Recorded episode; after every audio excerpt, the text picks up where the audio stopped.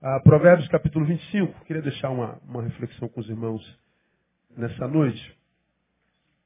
E essa palavra vem também de, de experiência. Meu púlpito tem sido ao longo dos anos, é, eu tenho tentado traduzir o dia a dia da semana e sempre trazendo uma reflexão para que a gente possa compartilhar e viver no dia seguinte ou no mesmo dia. Dificilmente me vem ministrando sobre teoria, teologia, doutrina, sabedoria que só para na nossa cabeça. Eu acho que todo saber tem que chegar à cabeça, mas descer o coração e virar é, prática vivencial. Ah, esse mês nós estamos sendo tristemente testemunhas da morte de muitos policiais. Eu sofro cada vez que eu vejo um policial morrendo. A polícia vive uma das piores profissões que poderia se viver nesse país. E uma das mais importantes. São homens e mulheres, pais de família, como eu e você, que têm um trabalho que visa guardar a minha vida e a sua, e fazem isso. Mas porque entre eles existem alguns corruptos, essa instituição não tem o amor da sociedade que eles protegem. A gente não sabe o que é subir um morro com bala passando na nossa cara, no nosso nariz. A gente não sabe o que é que está num lugar onde o tiro come para todo lado e você é alvo. Você não sabe o que é isso, senão se um dia você estivesse lá. A gente pensa que é fácil. E o triste é ver que quando um policial morre, a sociedade se cala, mas quando morre um menor bandido, os direitos humanos aparecem de tudo que é lado, mesmo do exterior, para dizer o quanto a nossa sociedade é injusta. Mas quando morre um pai de família, não aparece ninguém, silêncio total. Toda vez que morre um bandido, é sempre a bala do, do PM. Sempre. E não sabe que aquele homem que está lá tem mulher em casa. Como nós vimos esse, esse último policial cujo corpo apareceu ontem. Tem uma mulher grávida que está lá chorando. De um jovem que tinha o sonho de ser policial, de ser um agente de segurança da cidade que ele amava. E é triste ver isso. Uma inversão de valores sem precedentes. Agora, a Deus pelos policiais que nós temos na nossa igreja são muitos. Aqui deve ter uns 15 ou 20. Pelo menos uns 15 eu vejo aqui. Gente de toda patente e gente que está lá por vocação. Não é vagabundo, não está lá para ganhar dinheiro, vive com o salário que tem. E algum crente fiéis, gente boa, como tem em todo canto, tem gente que não presta, lá também tem como aqui também tem. E a gente julga o todo por causa de alguns. E aí, esse último rapaz que foi, foi morto em Mesquita e o corpo apareceu agora carbonizado, atende alguém que é do seu círculo relacional. E se alguém estava tão transtornado, mas tão transtornado pela, pela dor como o seu colega foi morto, e é um homem de Deus, ele estava tão transtornado, tão transtornado, e o transtorno era por desejo de vingança, de fazer justiça com a própria mão. E está muito doente, é, o coração ferido demais. E eu atendi a altas horas da noite, eu não tinha horário e a, foi como eu pude atendê-lo, ouvir seu coração. Ele precisava falar porque ele estava ele totalmente descontrolado, com desejo de, de, de, de quebrar tudo, de, que, de matar todo mundo e, e fazer justiça com a própria mão. E eu conversei com ele por horas, madrugada dentro. Transtorno. E aí, depois eu fiquei pensando sobre, sobre o sentimento daquele, daquele jovem que se formou com o rapaz que morreu. E eu não adianta, eu sou analista e eu não tenho como passar por, um, por, um, por uma circunstância e não tentar tirar alguma lição ali, senão para mim e para vocês. Eu já que chegou, é, eu, eu, eu, digo a Deus, Deus, quero aprender alguma coisa disso. Ninguém gosta de sentir dor, mas a dor chegou, Deus permitiu, então ela, ela, ela traz alguma lição. Ninguém de Deus sofre sem propósito. Você entende isso, amém não? Se você está sentindo dor em alguma área da tua vida, há um propósito de Deus nessa dor. Só um bobo para não tirar alguma lição da dor que sente. Porque a gente só aprende na dor. Ninguém aprende nada no baile funk, festa. Ninguém aprende nada no aniversário, na festa de aniversário. Festa. Ninguém aprende nada num desfile de escola de samba. Festa. Ninguém aprende nada na alegria. alegria não produz reflexão, a gente só reflete na dor. Não tem jeito. Na reflexão a gente quer ó, curtir, celebrar, irmão, porque é cronológico, é um tempo muito pequeno. Agora a dor nos paralisa, não tem jeito, a gente internou, sofreu um acidente, está internado, na cama do hospital, fazer o quê? Tem que pensar, irmão. Vai ter que refletir, não tem jeito, é o ser obrigado. Então a gente só aprende na dor. Por isso que a Bíblia diz, é melhor ir na casa onde há luto do que onde há festa. Então, por quê? É melhor ir à casa onde há dor do que onde há festa. Por quê? Porque na palavra o que tem valor é, é o saber. E não o fato propriamente dito. Depois que ele foi embora, eu fiquei pensando. Eu falei, eu conheço aquele rapaz desde menino. E eu sei da doçura do seu coração. Eu sei da, da generosidade da sua alma. Eu sei da simplicidade da sua vida. Eu, eu o criei. Eu, ele cresceu aqui. Eu sei o quanto de braços abertos ele é para a vida e quanto seu braço é longo para abraçar tanta gente. Eu sei da sua índole. Mas agora, por causa da dor, eu vi um outro ser humano, completamente desconhecido, que nasceu de duas semanas para cá. Ou que vinha sendo formado de alguns anos para cá e que apareceu agora. Eu vi a capacidade de odiar, de matar. Eu vi a capacidade de gerar crueldade, perversidade. E é impressionante como, como que a essência da generosidade, da bondade, do abraço, deixa de existir quando este outro ser aparece. Eles não coabitam, eles não habitam o mesmo espaço. Ou um ou outro. E eu acho que eu tentei apaziguá-lo um pouquinho, mas talvez não totalmente. E eu fiquei, eu fiquei refletindo sobre essa, essa realidade, porque toda vez que eu vejo um ser humano produzindo atrocidade, eu tremo, porque como você já me ouviu falar, aquele ser humano que produz aquela atrocidade é da minha raça. Ele sou eu. Ele revela do que eu sou capaz. Mas, pastor, eu jamais é, é, é, mataria uma criança como esses caras fazem, por exemplo, do Estado Islâmico que, que crucificou um garotinho de 12 anos na semana passada do, do Estado Islâmico que tem degolado filhos de cristãos, estuprado crianças. Eu jamais pegaria um pai de família, que policial, e, e, e, queimaria vivo. Eu jamais mataria um jornalista como morreu Tim Lopes, dentro daqueles pneus queimados vivo. É, você não diz isso porque você está do lado de cá. Você está no estado de generosidade, de humanidade, está saudável. Mas quando você vê um ser humano fazendo aquilo, você está vendo um ser humano fazendo aquilo, não é um ET, não é um marciano. Não é um plutoniano, é um, é um, é um terráqueo. É um ser humano. Ele revela do que você é capaz. Ele revela do que o ser humano é capaz. Hoje você não se imagina, mas está dentro de cada um de nós enquanto potência. A maldade que se vê produzida na humanidade contemporânea só revela o que é a humanidade quando descontrolada. Quando o sapiens some e o que sobra é o ânima, o bicho. Quando esse homem se afasta da fonte, que é Deus, e aí ele se torna gestor de si mesmo, no que, que ele é capaz de se transformar. E esse rapaz me fez refletir ah, no início dessa semana ah, sobre essa transformação pela qual ele passou ou pela qual ele está passando. Aí eu fui a Provérbios capítulo 25. Perdão, Provérbios capítulo é, 25, verso 21. Onde a gente lê assim, se o teu inimigo tiver fome, leia para mim o resto. E se tiver sede, os homens vão ler a primeira parte, as mulheres a segunda, tá certo? Vamos, vamos, a primeira parte? Se o teu inimigo tiver fome, se tiver sede, dá-lhe de beber. Água de beber. Então, ah, o, o que, que esse texto está falando para nós? Qual é o ensinamento implícito?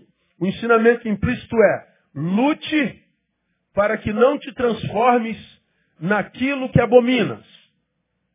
É o que o versículo está dizendo. Que é isso, pastor? Se o inimigo tiver fome, dá de comer. Se o inimigo tiver sede, dá de beber. Que, que ele está dizendo? Lute para que você não se transforme naquilo que você tanto abomina. Ora, o texto chama ele de inimigo. Inimigo é o que nos querem mal. Inimigo é aquele que me quer mal. O inimigo é aquele que me quer destruir. O inimigo é aquele que sofre com o meu bem. O inimigo é aquele que sofre com a minha vitória. O inimigo é aquele que, porque é inimigo, eu não quero convivência, muito menos ele comigo, nem eu com ele. Então, se é inimigo, ele é alguém que eu não quero ser igual, ele é alguém que tem uma natureza diferente da minha, pelo menos enquanto valor e princípio. O inimigo é aquele que, do qual a gente quer distância, exatamente porque ele faz o que faz e é quem é. Ora, se esse que eu não quero ser, porque faz o que faz e é quem é, me pede pão porque tem fome, ele está dizendo assim, Neil, dê pão a ele. Por quê? Se você não der pão a ele, você está se revelando igual a ele. Então, para que você não se transforme naquilo que você abomina, dê pão. Para que você não se transforme naquilo que você abomina, dê água. Porque se você só negar pão e água, portanto, impossibilitar a sua vida, você está revelando que o mal da relação é você, ou ambos. E quando eu só nego porque o outro é alguém que eu abomino, me abomina, é inimigo, eu, eu só nego o bem a ele, eu estou dizendo, eu mereço o mal que ele me faz, porque nós somos da mesma natureza. Aí o conselho implícito, lute para que você não se transforme naquilo que tanto abomina. Ora, nós pegamos um menino capaz de abraçar, solidário, bondoso, gentil, cristão. Porque agora, diante do mal feito a um amigo, irmão, veja que transformação acontece. Eu me transformo em alguém que desejo e demonstro capacidade de fazer com os que fizeram com meu amigo a mesma coisa que fizeram com ele. Logo, eu me transformei neles. Ah não, pastor, mas a razão pela qual eu quero fazer com eles o que ele fez com meu amigo é diferente. Eles fizeram por perversidade, eu quero fazer por justiça. Ora, a justiça que você quer fazer produz morte. A maldade que eles fizeram produziu morte. Bom, a gente conhece a árvore pelo fruto. O fruto é o mesmo. É como você já me ouviu falar mais de uma vez sobre pena de morte. Me perguntaram lá na, na, na, INSP, no Instituto Nacional de Saúde Pública, no fórum, se eu era a favor da pena de morte. Não. Claro que não. Eu acho que tem pessoas que merecem morrer. Ah, eu acho. Então, pastor, eu sou a favor da morte. Não, eu não a favor da morte. Eu acho que ele merece morrer. Mas quem tem direito de matá-lo? Quem tem poder sobre a vida do outro, de fato, de verdade? Ninguém tem. Que ele merece, merece. Olha que raiva que dá. Você vê a garota saindo do baile bêbada, caindo, não consegue nem ficar em pé, está dirigindo o carro. Aí tem dois cidadãos trabalhando, pintando a rua lá, o cara com três filhos, outro não sei com quantos filhos, trabalhando direitinho para levar o, o, o pãozinho para casa, a, a, sem vergonha vem dirigindo em alta velocidade, bêbada, mata os dois paga uma, uma, uma, uma, uma fiança de 15 mil reais e está em casa agora. Vendo. Como é o nome da novela das nove aí? Regra do jogo. É, o jogo não tem regra. E as viúvas estão chorando a perda dos seus maridos. Os meninos estão chorando a perda dos seus pais.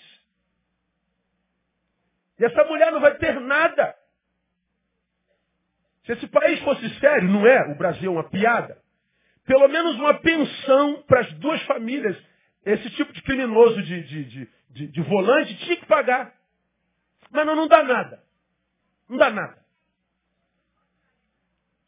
Agora, tem gente que, que estupra criança, que mata criança, merece morrer? Ah, merece morrer. Mas quem tem direito de matar? Ninguém tem direito de matar. Aí lá naquele fórum eu falei, mas, mas pastor, o senhor não acha que essas pessoas. Eu acho que deveriam morrer sim. Agora, quem vai matar, irmão? Ah, o Estado mata. Ora, por que, que a gente quer que essa pessoa morra? Porque ela matou. E o que, que a gente quer fazer com ela? Matar também. Olha que diferença tem se eu mato por justiça ou se eu mato porque sou mal. O fruto é o mesmo. Não pode ter pena de morte. Seria uma injustiça. E mais, no Brasil, se tem pena de morte, quem ia morrer? Pobre e preto. Porque a mulher foi presa porque pegou um bombom na mesa do juiz. O filho do, Eike matou lá. Cadê o cara? Está solto. Então, a, a, quando o, a palavra diz assim, ó, é teu inimigo? É, mas se ele te pedir pão, dá. Se ele te pedir água, dá. É teu inimigo? Dê. Porque se você não fizer, você se transforma nele. Você tem que lutar para continuar sendo quem você é, para você não se transformar naquilo que você tanto abomina. E como é que eu me transformo naquilo que eu mais abomino, por incrível que pareça, pela indignação? Eu me transformo num monstro, porque esse monstro fez mal a um, a um ser muito bom. E eu estou indignado com a maldade desse desgraçado. Olha a indignação. Eu estou indignado com a maldade dessa coisa. E a minha indignação, ou seja, meu desejo de justiça, me faz, sem que eu me aperceba, me transformar nele. Eu produzo o mesmo fruto. Qual é a raiz que produziu nele a, a, a morte? Ódio pela sociedade. Ódio pela, pela sociedade burguesa. Ódio pelos branquelos. Ódio por esses. Ah, ódio por esse país, ódio, e ele está produzindo mal, inconsequentemente. E por que, que eu quero matá-lo agora? Ódio por ele, por causa do ódio que ele tem por todo mundo? Ora, a minha indignação me transforma nele. Olha que coisa interessante. Ele, ele mata por maldade e eu mato por justiça. Ele me agride por maldade, por inveja e eu agrido por autodefesa. Mas os frutos são os mesmos. E aí eu me transformo, a gente vai se, se, se, se a gente vai se deformando exatamente por indignação. A priori é positivo. Parece solidariedade para com o que sofre a injustiça. E é. No início é isso mesmo. E em nome de se fazer justiça, a gente vai cometendo injustiças piores. Só que respaldado pela indignidade, porque tem uma vítima de nós. Mas a despeito disso, a gente está sendo desconstruído e não percebe. Quantos de nós envolvidos em causas, em, em, em eventos que, que é em nome da justiça, mas que a gente produz a mesma coisa. Mesma coisa. A gente não se apercebe e essa solidariedade gera um desejo de justiça com as próprias mãos. Começamos a desejar sobre eles o mesmo que eles fizeram às vítimas. Mas a gente, na verdade, está se desconstruindo. Porque o que importa é o fruto. Aí, quem é que consegue ver cena dessa e não se indignar, cara? Quando eu vi ontem aquela mulher sendo presa, loura, bonita, com carro zero, falei, ah, não vai dar em nada, isso aqui é Brasil. E às vezes a pessoa vai, vai, vai, vai você vê nas imagens, parece que não está sentindo nada, né? Como se não tivesse, como se tivesse matado um cachorro. Não é possível, cara. Não está chorando, não tem sensação de arrependimento. E a gente vai ficando indignado, a gente, a gente vai se deformando. Quem é que consegue testemunhar isso e não sentir nada? E aí a gente não, não raciocina, não racionaliza, e a gente vai sendo modificado em nós, e a gente deixa de ser o garoto gentil, solidário, apaixonado por Deus, adorador, e vai se transformando num justiceiro de causa própria. E a gente, na verdade, está se transformando em colega do algoz, só que com um senso de justiça exacerbado. Ele faz porque é mal, eu faço porque eu sou justo. Então eu produzo a mesma coisa e o pior, cheio de razão. Maldita razão. A gente produz a mesma desgraça e com a mesma razão. Aí a, a, a, a reflexão para nós nessa noite é, pastor, como que a gente vence essa transformação maldita? Como é que a gente não sucumbe a essa deformação? Não é fácil não, cara. Como que a gente faz isso? Como é que a gente não se transforma naquilo que a gente mais abomina? eu dou três conselhos. Primeiro, insistindo em fazer o bem, como diz o texto. Se teu inimigo te pedir pão, dê. Se teu inimigo te ver água, você tem? Dê. Se aquele que te fez mal te pede para que faça a ele bem, faça bem. Insista nisso. Mas, pastor, como é que eu. Como, meu Deus do céu, ele é meu inimigo. Como é que o senhor quer que, que, que eu faça por ele o que exatamente ele me negou? Ele está me pedindo um pão que eu pedi a ele há um mês atrás, ele me negou. Esse cara é dono de padaria, meu. Me negou o pão. O cara trabalha na SEDAI, me negou água, ele tem carro-pipa. Me negou água. Agora esse cara faliu, está aqui na minha porta pedindo aquilo que ele me negou. O que, que o texto está dizendo? É exatamente isso. Insista em fazer o bem. É a única forma da gente não ser roubado da gente. Insiste em fazer o bem. E por que, que é difícil insistir em fazer o bem? Também por três razões. Primeiro, porque a Bíblia diz em 1 João que o mundo jaz no maligno. Se o mundo jaz no maligno, o que prevalece é o mal mesmo. A cultura é do mal. A cultura é do se dar bem a qualquer preço. A cultura é da exploração. A cultura é do individualismo, do egoísmo. Então nós vivemos numa cultura onde fazer o bem é complicado. Não sei se você viu hoje nas mídias, ah, na, na, televisão, uma, uma menina, eu não me lembro onde foi, o estacionamento fugiu, não estava aqui no meu script. Ela, ela saiu do estacionamento, arranhou o carro de alguém. Aí ela escreveu, ela parou, pegou uma folha e falou assim, ó, esbarrei no seu carro. Não posso esperar. Meu telefone é tal, tal, tal, meu nome é tal, tal, tal, liga que eu vou pagar o teu prejuízo. Chegou lá, o carro dele estava arranhado, era um arranhãozinho. Aí ele ficou tão. Alguém viu isso aí não? Alguns poucos. O cara ficou tão bobo que falou, meu Deus, não existe, isso aqui é piada, esse cara está querendo me assaltar, isso é um, alguma pegadinha do, do, da televisão. Né? O cara vai deixar o telefone para pagar meu prejuízo. Isso não existe, mas era verdadeiro, deu jornal, saiu na mídia. Ou seja, saiu na mídia o quê? Um cara que disse assim, cara, desculpa aí, esbarrei, vê lá quanto é que eu pago. Ou seja, um ato de, de, de honestidade no mundo que jaz no maligno é um negócio sobrenatural. Você está aí, seu, seu pneu furou, você é mulher. Daqui a pouco aparece um cara, vou trocar para a senhora. Não, não, não, fica uma pulga atrás da orelha, fica um elefante atrás da orelha. O que, que esse cara está querendo? Não, pô, daí, que é isso, brother? Não, senhora, eu vou trocar para a senhora. Porque se alguém vem te fazer um bem, ele fica esse cara está querendo fazer três mal, não é possível, mano. Ninguém faz bem para ninguém mais. A gente desconfia de todo bem. A gente desconfia da solidariedade. A gente desconfia da bondade. A gente desconfia da ajuda involuntária, voluntária. A gente não acredita em mais nada. Só que a gente não se apercebe que essa é a cultura que pulula o inconsciente, mas o consciente coletivo. Nós estamos vivendo completamente sós no meio da massa. Nós não temos mais aliança, ligação afetiva com mais nada nem coisa alguma. Nós somos uma sociedade completamente é, é, esfacelada. Viramos, como já disse, um saco de batata. Nunca um purê. Saco de batata está junto, mas é tudo individual. O purê não. Se vira purê, não tem mais como separar. Isso não existe mais. Então por que, que fazer bem nessa sociedade é complicado? Porque a cultura é do mal. A cultura é, é, é, é da, da, do egoísmo. Aí quando você vai fazer bem, tu tem noção de que está todo mundo te olhando, mas ao invés de falar assim, poxa, que exemplo bacana, está todo mundo pensando que é teu respeito. Otário. Esse é um otário, mano. O cara, o cara deu em cima da tua mulher, tu em vez de ir lá dar uma surra no cara, Tu ignora, porque com essa mulher que tem, aí ele fala assim, corno manso. Corno manso.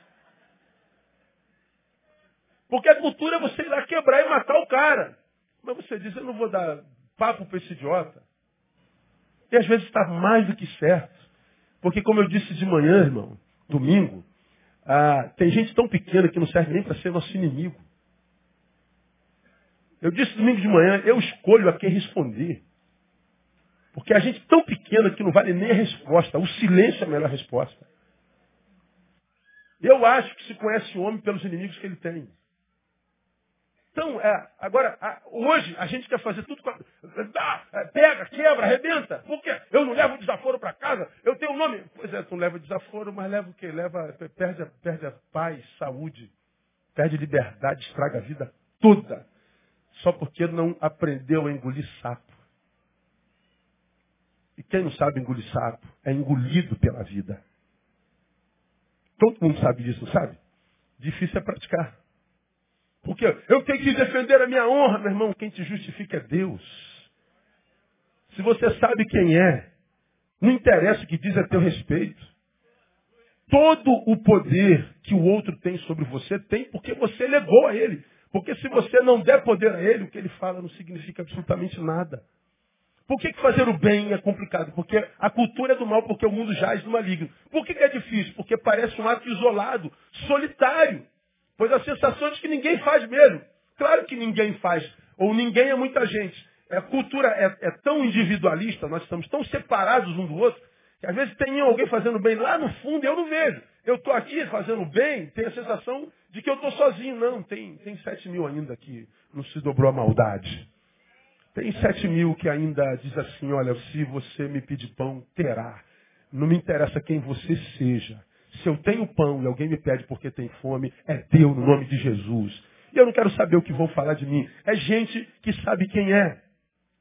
Então por que, é difícil fazer o bem? A cultura é do mal, parece, portanto, que é um ato isolado, ninguém está fazendo. E terceiro, porque fazer o bem cansa. Gálatas 6, 9 diz o quê? E não nos cansemos de fazer o bem, porque a seu tempo ceifaremos. Então Paulo em Gálatas está dizendo, fazer o bem cansa. Agora também está dizendo que todo bem que a gente faz tem colheita para nós. Mas também diz que a colheita é só para quem perseverou em fazer o bem. Porque se você cansou e parou, esquece colheita. Você foi interrompido, você foi deformado. Quem é que faz o bem? O bom. E por que o bom para de fazer o bem? Porque talvez tenha se transformado em alguém mau. E talvez esse alguém mau não seja alguém que produz mal, mas alguém que foi acometido pela indiferença. Não quero saber se é bem ou mal, não me interessa mais.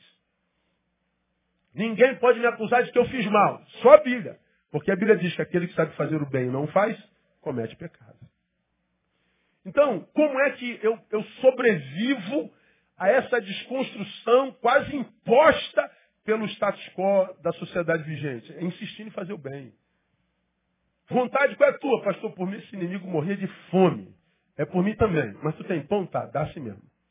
Abre mão da tua vontade e faz o que a vontade de Deus diz que você tem que fazer. Vai lá dar o pão diz, ó, Deus te abençoe e vaza. Não precisa ser amiguinho. Não precisa comer o pão com ele na mesa. Não pão aí, vizinho. Toma aí. Ó. Deus te abençoe, estou indo embora. Acabou. Mas deu pão. Porque se você é de Deus, você sabe que o pão nunca vai faltar na tua mesa, meu não? Nem água. Vai sonegar por quê? Ah, porque ele, ele sonegou para mim. Seja, a maldade frutificou em você. Como é que eu venço essa deformação maldita que me transforma num, num, num ser que eu não consigo gostar?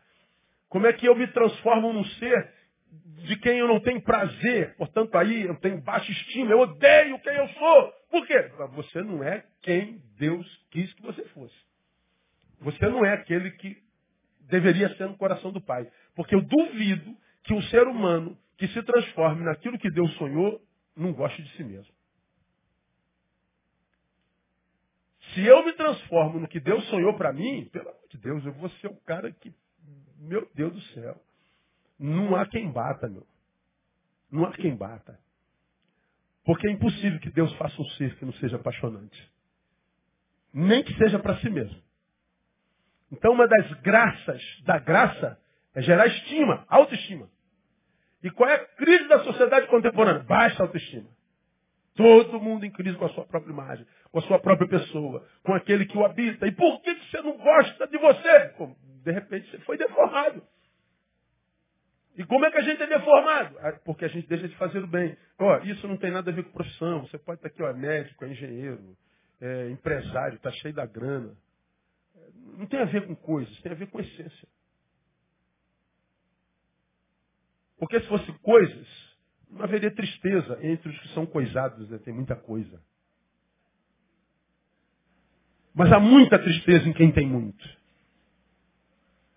Como também, paradoxalmente, há muita alegria em quem tem quase nada. Porque a alegria que gera vida na vida é aquela que emana do trono de Deus, que gera uma paz que excede todo entendimento. Ninguém consegue explicar.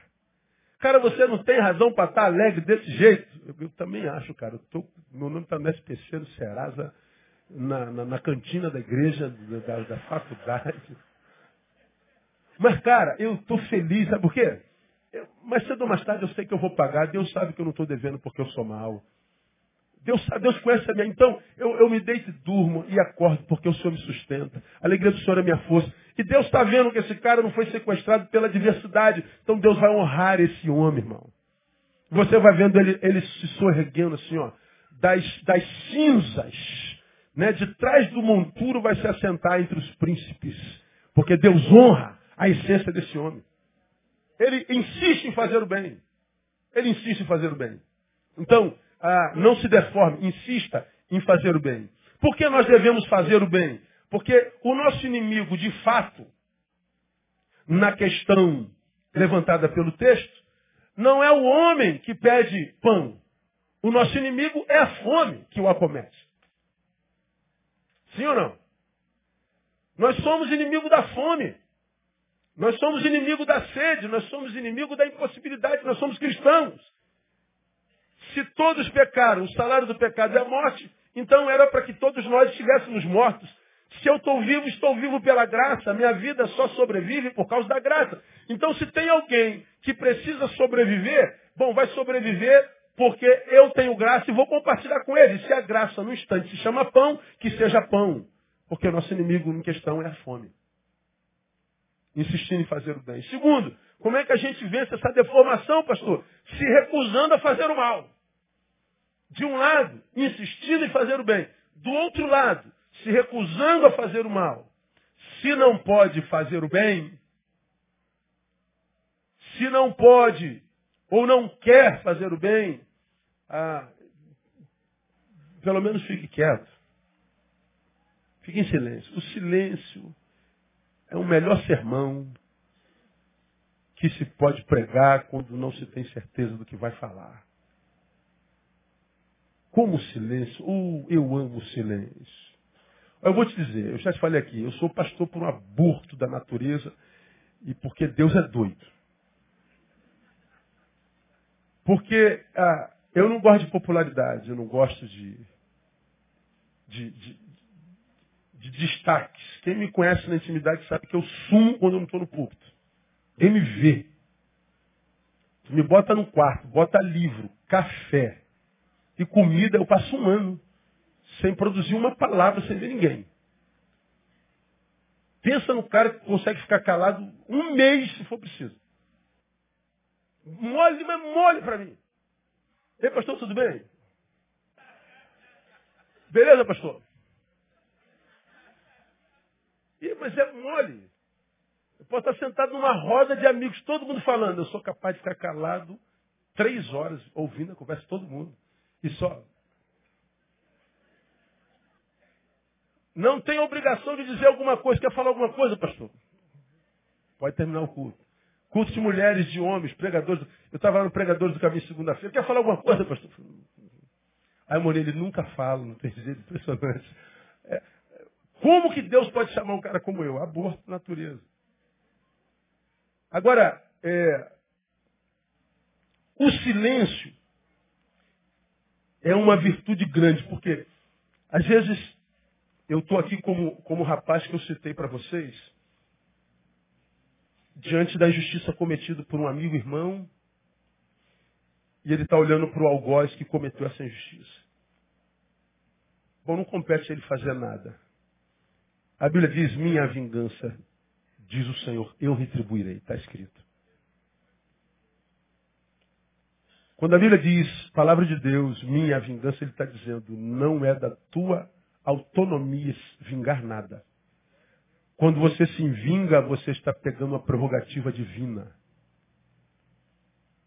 E você não pode se vingar porque toda vingança humana não é produto do racionalismo. mas do emocionalismo. Não é produto da razão, mas produto da emoção descontrolada. Quase todo que se vinga estraga a própria vida ou se arrepende da vingança que fez. Porque a vingança humana não é produto de juízo, de justiça. Eu só me vingo porque eu fui aviltado. Deus não. Deus vinga com a justiça própria. Ele é justo.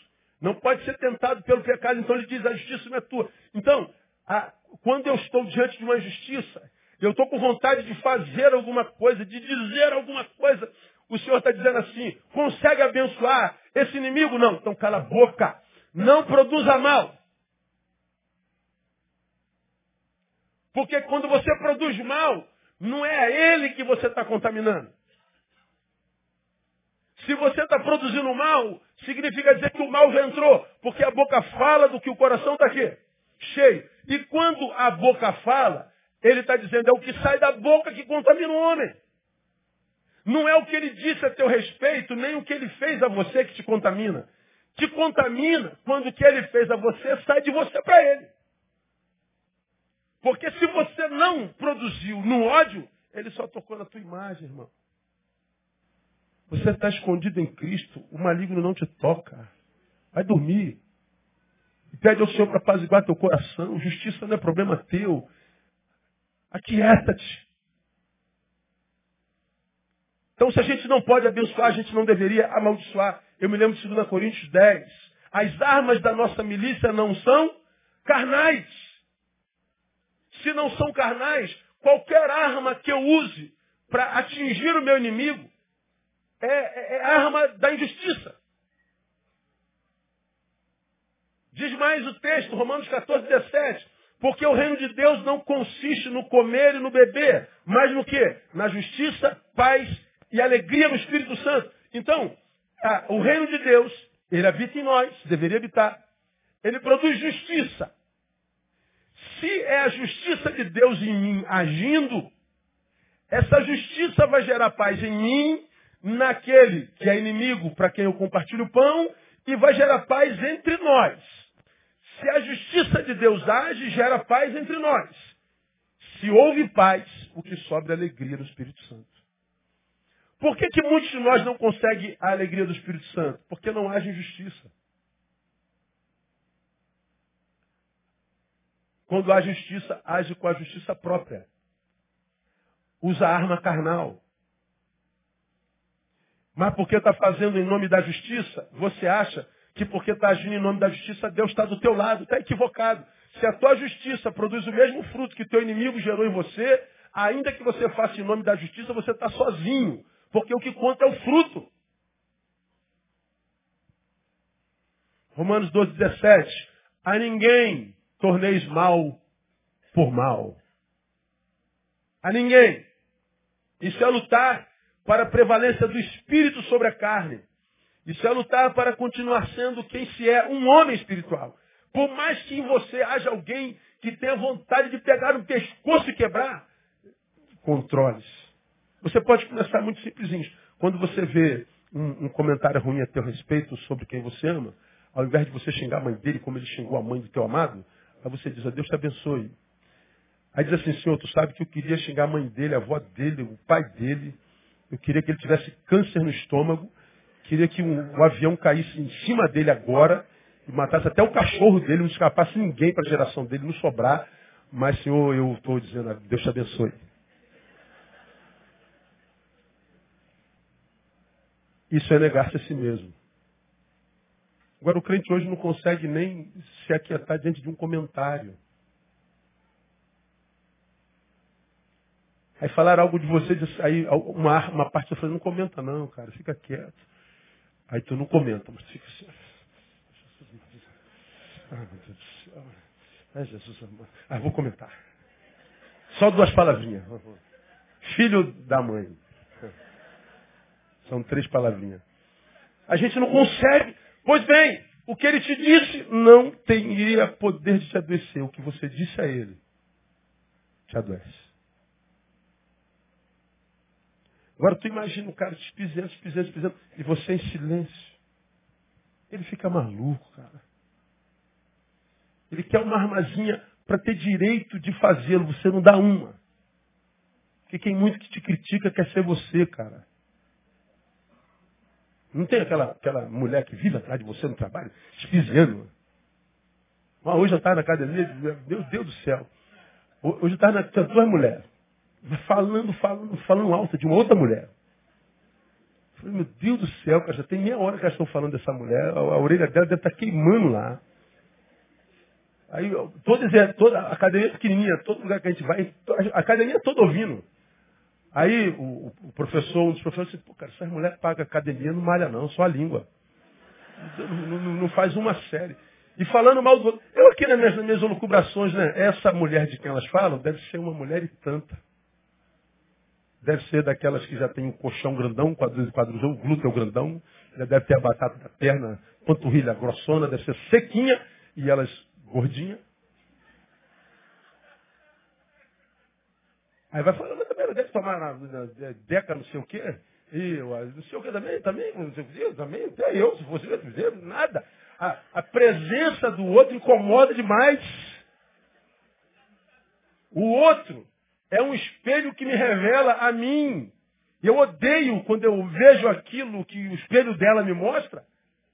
Quando eu me comparo com ela, meu Deus do céu, eu me vejo muito pior. Então, ao invés de melhorar, eu tento acabar com a imagem dela. Quebro o espelho dela.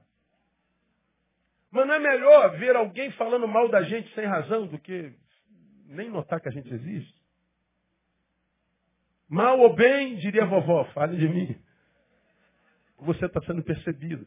E diz mais, a Bíblia diz, quando benditos, é, bem-aventurados sois vós, quando mentindo disserem todo mal a respeito de vós. Mentindo. Então, cada palavra maldita é uma bênção de Deus sobre a nossa vida. É Deus quem nos justifica. Você está entendendo o que eu estou te falando? Então, não produza mal. Não consegue abençoar? Cala a boca, irmão. Vai para casa, dá dez cabeçadas na parede, depois faz curativo. Mas não produz mal. Não aguentou, está com vontade de xingar todo mundo. Vai para a praia, vai para a escuridão, mergulha e fala o palavrão dentro d'água. Para ninguém ouvir. Mas não produza na vida de ninguém. Quem está entendendo o que eu estou falando? Eu não estou entendendo, pastor. Aplauda ele aí por essa palavra.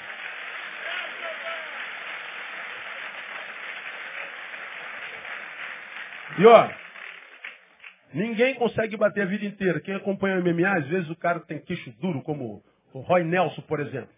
E tu bate no cara, o gordinho tem uma barriga desse tamanho, o cara tem um queixo duro. Às vezes o cara bate, bate, bate, cansa. O Roy Nelson vai lá, dá no queixo e ganha.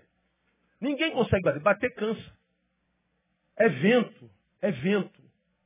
Não produza mal. Termino. Como é que eu venço essa deformação, pastor? Esperando recompensa, reconhecimento somente de Deus. Não espere recompensa de ser humano pelo bem que você fez a ele. Ah, pastor, o meu inimigo pediu pão, eu vou dar pão. Ah, agora então, já sei que quando eu precisar agora dele, ele vai me ajudar. Ah, irmão. Lembra que ele é inimigo, irmão. De repente ele está pedindo pão, você está com fome, ele está querendo economizar o pão francês de amanhã, um real do pão francês que ele você já conhece o caráter do sujeito, não se engane, dê o pão e pronto. Não espere recompensa dos homens. Por quê? Porque já falei, o mundo jaz no maligno.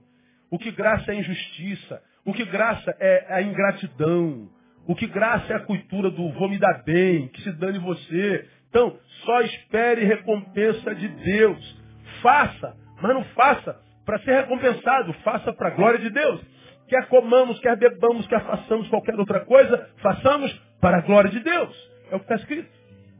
Como você já ouviu o seu pastor pregar, pastor, qual a sua motivação para continuar pastoreando? É, bom, primeiro eu já pensei em parar de pastorear um monte de vezes na minha vida. Eu não escondo isso de ninguém. E vira e mexe, ah, meu Deus do céu, não aguento mais gente não. Mas aí vem o Senhor e renova a esperança, renova a força, me lembra do chamado, da vocação, da razão para a qual ele fez com que eu chegasse no útero da Geraldinha, minha mãe, há 50 anos atrás quase. E a gente então passa ao pensamento o cansaço, o conforto, e a gente continua. Então qual é a sua motivação, pastor? É a sua igreja? Não, minha igreja não é minha motivação. Suas ovelhas, não, minhas ovelhas não são minha motivação. Minhas ovelhas, minha igreja, isso é o campo no qual eu semeio. E o campo no qual a gente semeia, quase sempre semeia esperando colher frutos. Eu tento viver uma vida diferente, eu não semeio, eu não, eu não, eu não trabalho em função do fruto que eu possa colher. Eu trabalho em função de continuar digno de receber a semente de quem me deu. A minha recompensa é continuar digno para receber semente. E não a ambição do fruto. Porque eu não tenho garantia nenhuma de que o fruto virá. Então, o que espera daqueles em quem sou semeia? Eu não espero nada. Aí quando chega alguém aqui com uma cartinha, como eu recebi domingo, de duas crianças, passaram, a mãe falou assim, pastor, passaram umas duas horas desenhando o senhor. Aí vem aquela barbichinha, aquela coisa toda, o óculosinho. Meu pastor amado, aí aquilo me abençoa demais. Eu tenho uma caixa desse tamanho de cartinhas, desses anos todos de ministério. Cada cartinha é guardada com carinho. Cada expressão de amor, cada e-mail carinhoso. Eu guardo tudo. É muito bom. É como quem. Está aí, você é bancário, está em greve, é, contando com aumento. Já falei sobre isso aqui. Oh, vai sair 18% de aumento. Aí o, o, mané já gasta contando com 18% que vai vir. Tá no, é o ovo na barriga da galinha. Aí quando vem aumento, vem 2%. Pronto, está todo endividado. Bom, cara, não gasta. Espera bater na conta. Vai vivendo como você viveu até hoje. Porque se, se a gente trabalha esperando fruto, gratidão, reconhecimento, aprovação, promoção, você está ferrado.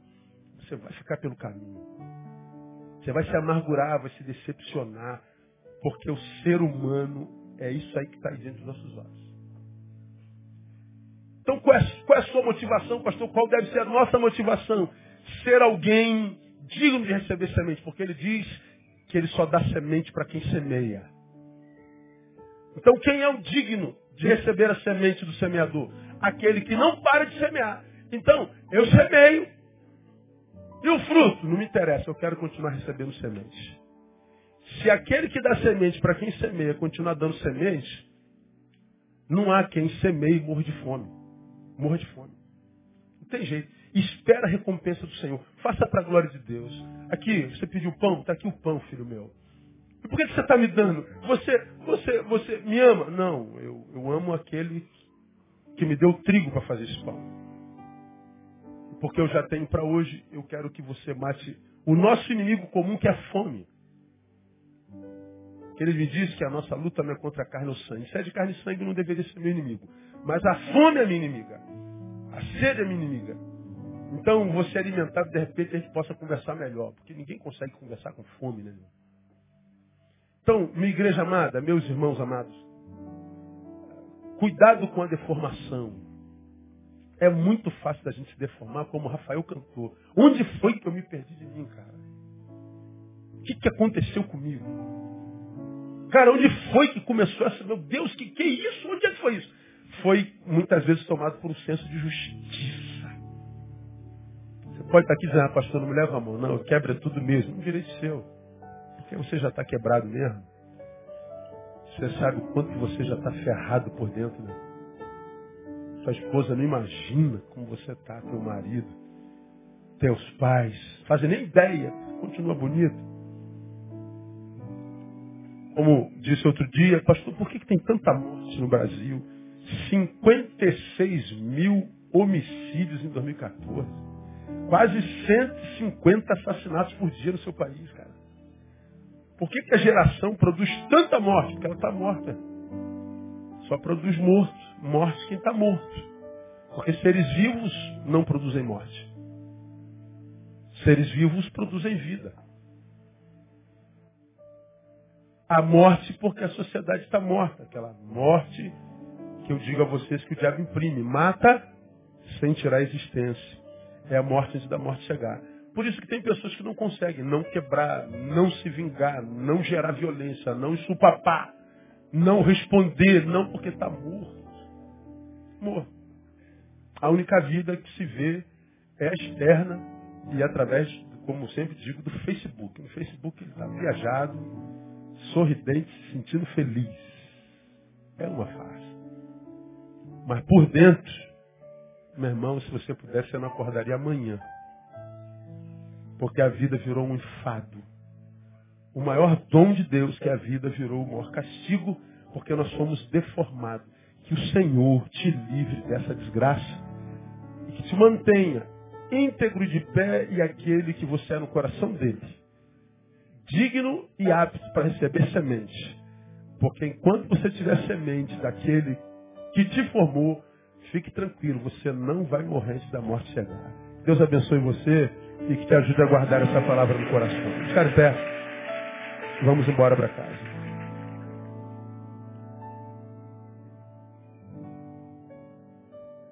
Ó Deus, muito obrigado por essa noite tão abençoadora que tu nos deste. Ó Deus, cada reunião é um aprendizado sem preço. Muito obrigado, Deus. Muito obrigado porque nós aprendemos que não podemos brincar com cansaço hoje. Temos que ter cuidado com nossos cansaços. Ó Deus, ajuda-nos a nos escondermos à sombra do Altíssimo. Tratá-lo não como visitante, hóspede, mas como habitante. Queremos habitar a sombra do Todo-Poderoso. Muito obrigado a Deus porque tu nos alertastes quanto à deformação possível. Ajuda-nos a não nos cansarmos de fazer o bem. A, em hipótese alguma, produzir mal. E fazer o bem sem esperar recompensa humana. Fazer para a glória do teu nome. Ajuda-nos a praticar o que aprendemos hoje, Deus. Porque nós queremos viver uma vida que te dê orgulho. Queremos viver uma vida que te apraz Queremos ser filhos dignos de receber semente. Filhos para os quais tu diga, eu tenho prazer nele.